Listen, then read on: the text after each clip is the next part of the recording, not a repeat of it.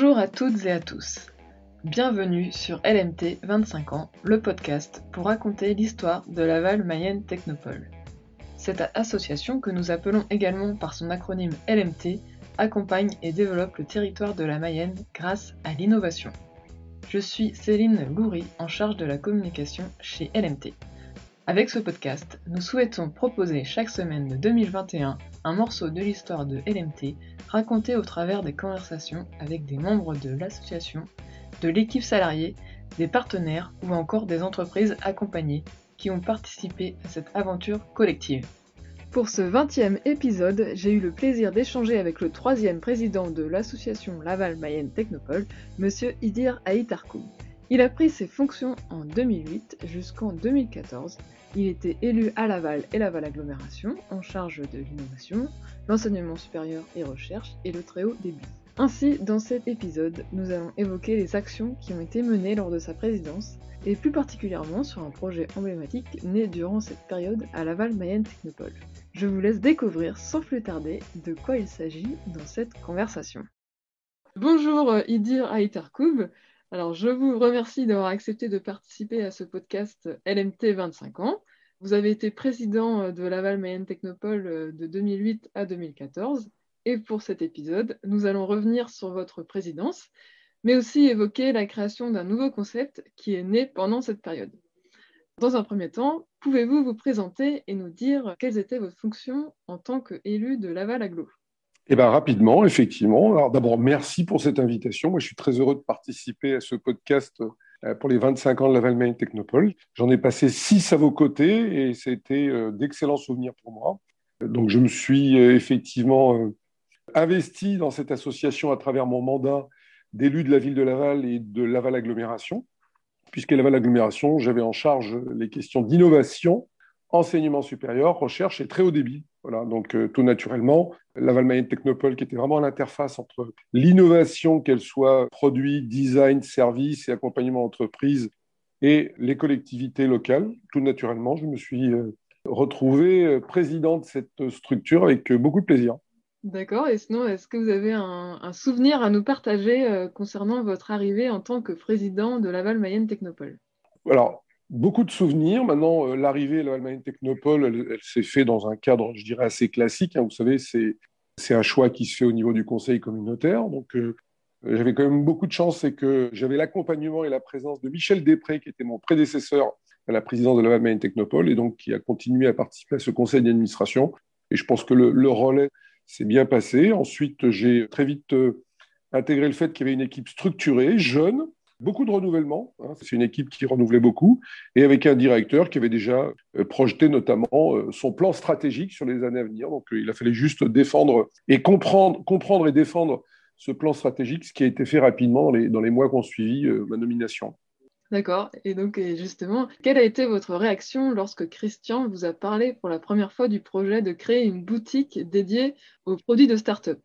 Oui, alors bon, ça c'était quelque chose d'assez d'assez sympathique. Alors bon, une boutique de l'innovation, un concept store, donc il y avait plein de termes qui ont été utilisés, dirais, de façon différente, mais quelque chose qui était vraiment un outil qui nous semblait essentiel et euh, tel que ça m'a été présenté, moi j'ai été convaincu assez rapidement sur l'outil. Après, il y avait le modèle économique qu'il fallait construire qui était un petit peu plus contraignant, mais sur l'outil, c'était effectivement, il manquait quelque part le lien entre ceux qui créent, ceux qui innovent, ceux qui créent des produits, des services, en l'occurrence des, des services, et les utilisateurs finaux en tant que testeurs. Donc, la première idée que j'ai retenue, moi, de, cette boutique de l'innovation, c'est un lieu où on a à la fois les euh, entrepreneurs qui innovent, qui proposent des produits, et de l'autre côté, des testeurs. Et les testeurs, bah, en l'occurrence, c'était des Lavallois, des usagers, et euh, sur lesquels on pouvait avoir à la fois des impressions, des ressentis, euh, voire de l'évolution des produits. Donc, je trouvais que c'était un concept extrêmement intéressant.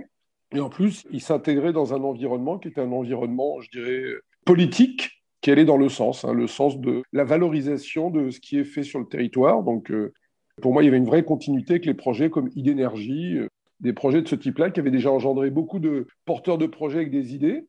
Il y avait le lien qui était avec la Technopole, qui était l'incubateur, c'est-à-dire l'accompagnement derrière des entreprises.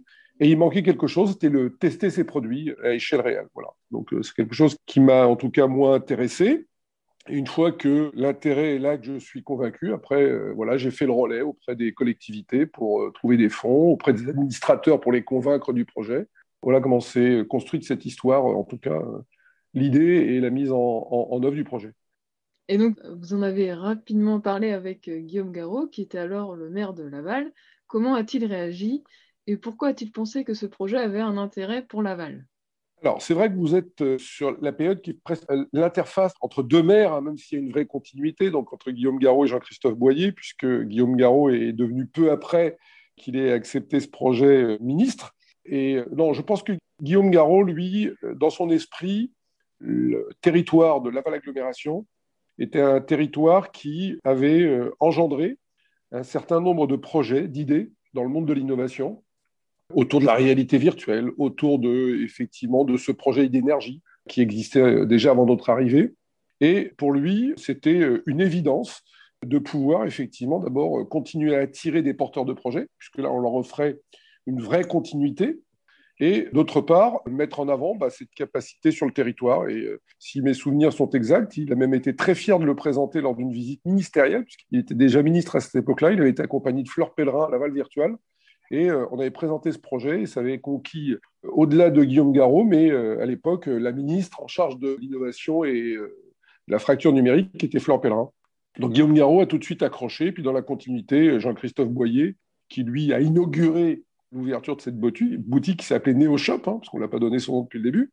Mais NeoShop est, vraiment été une belle opportunité de mettre en avant voilà, cette notion de portage de projets, d'innovation sur notre territoire ça donnait une image beaucoup plus euh, dynamique du territoire. Et pour que ce projet donc, voit le jour, il fallait que ce soit validé en conseil d'administration. Vous souvenez-vous de ce moment?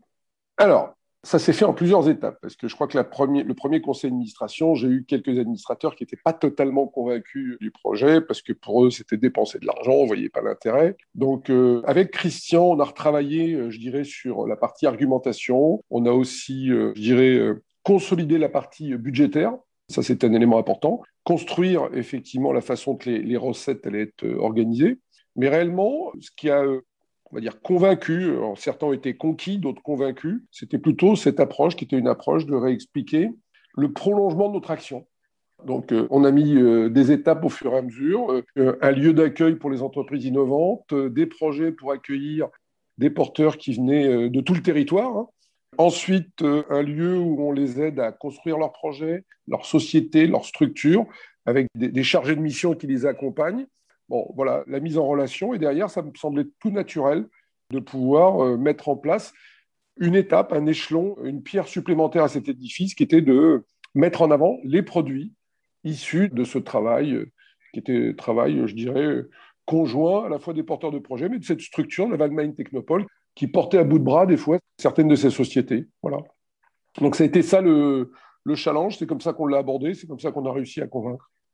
On n'a pas mis beaucoup de temps. Hein. Les administrateurs étaient des administrateurs qui étaient d'abord au courant de, l'ensemble des projets. Et je dirais, au-delà de la partie financière sur laquelle il fallait avoir un montage qui tenait quand même la route, je pense réellement qu'ils n'ont pas mis longtemps à comprendre et à, valider ce projet. Et euh, avez-vous des moments forts à nous partager sur les débuts du projet NeoShop? Alors, des moments forts. Moi, j'ai en tête, euh, bon, ça fait déjà quelques années, donc euh, j'ai en tête l'inauguration. L'inauguration était fort agréable. Et elle a été faite à l'époque, c'était Jean-Christophe Boyer, puisque c'est lui qui était le maire euh, et président de l'AGLO. Donc, c'est lui qui a fait cette inauguration.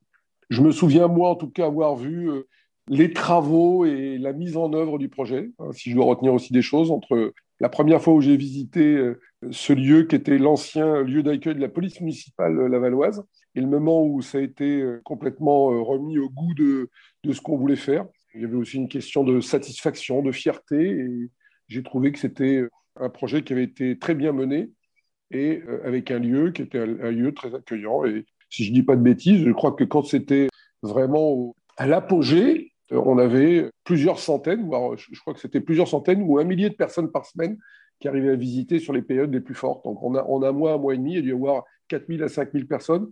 Et euh, voilà, donc ça, c'était sans doute peut-être le, truc que je retiens, c'était euh, l'adhésion des Lavallois euh, qui venaient tester, découvrir, et voilà, à la fois par curiosité, mais par le, souhait aussi de tester les produits, voire de les acheter. Voilà, s'il y a quelque chose à retenir, je pense que c'est ça. C'est plutôt l'adhésion des Lavallois au projet. Et après, voilà, c'était une question générale, mais avez-vous d'autres souvenirs marquants de votre présidence? J'en ai plein. D'abord, moi j'ai trouvé qu'il y avait une super équipe, une super ambiance, et avec, euh, tout à l'heure, beaucoup de jeunesse, beaucoup de vivacité. Un turnover fort, ça veut dire qu'on avait des potentiels, donc des jeunes qui arrivent, qui faisaient quelques années, ensuite partaient sur d'autres projets, d'autres missions. Donc là, il y a une, je pense qu'il y a une, une, ambiance qui pouvait à la fois attirer et faire grandir les collaborateurs. Donc ça, je retiens que c'est un élément extrêmement important.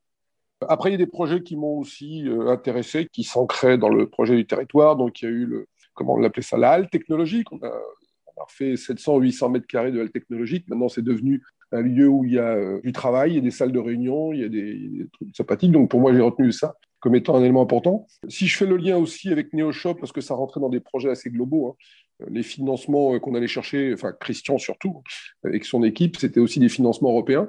Et j'avais en tête aussi le projet Open Innovation qui euh, intégrait l'ensemble de ces process-là. Voilà, j'ai ça en tête. Et puis euh, Idénergie, les entrepreneuriales, Innovdia, voilà. J'ai plein de projets intéressants en tête. Moi, j'ai pas fait grand-chose, mais euh, j'ai en tout cas euh, souvenir que à chaque fois, ça a été de vrais succès. J'ai aussi euh, un, bon souvenir, et ça, je trouvais que c'était une excellente idée. On a été pendant très longtemps très presque Lavalo-Lavalois, et pendant la période où j'ai présidé la Techno, Technopole, avec l'aide de, avec avec le soutien et le travail de Christian et de son équipe, on a ouvert aussi vers d'autres territoires. Donc il y a eu le pays de Coévron, il y a eu le pays de Nord-Mayenne, voilà. Donc moi j'ai apprécié ces moments-là où on a, euh, voilà, on a accompagné plus largement sur un territoire qui était euh, le département l'idée que l'innovation, voilà, s'arrêtait pas uniquement euh, sur un cluster, un endroit précis, mais ça pouvait aussi être diffusé. Donc voilà. Donc si je dois retenir des choses, il y a ça. Je retiens aussi un élément sympathique. Food Factory, je crois que c'était le premier discours de Guillaume Garot en tant que ministre. Ça faisait une semaine ou deux qu'il a été nommé, et c'était pour Food Factory à Laval. Donc voilà. Donc c'est aussi un élément que je retiens. Voilà.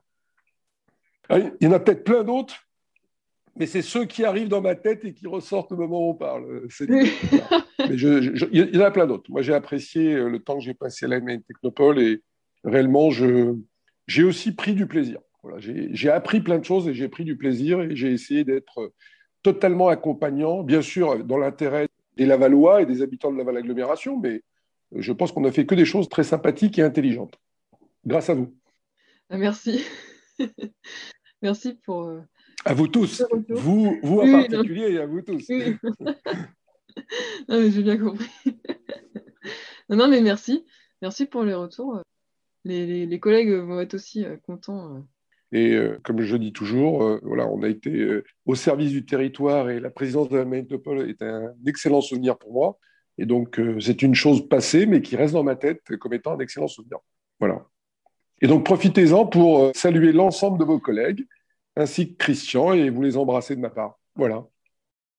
Merci beaucoup Idir Aïtarkoub pour tous ces retours et ces souvenirs de cette présidence de Laval Mayenne Technopole.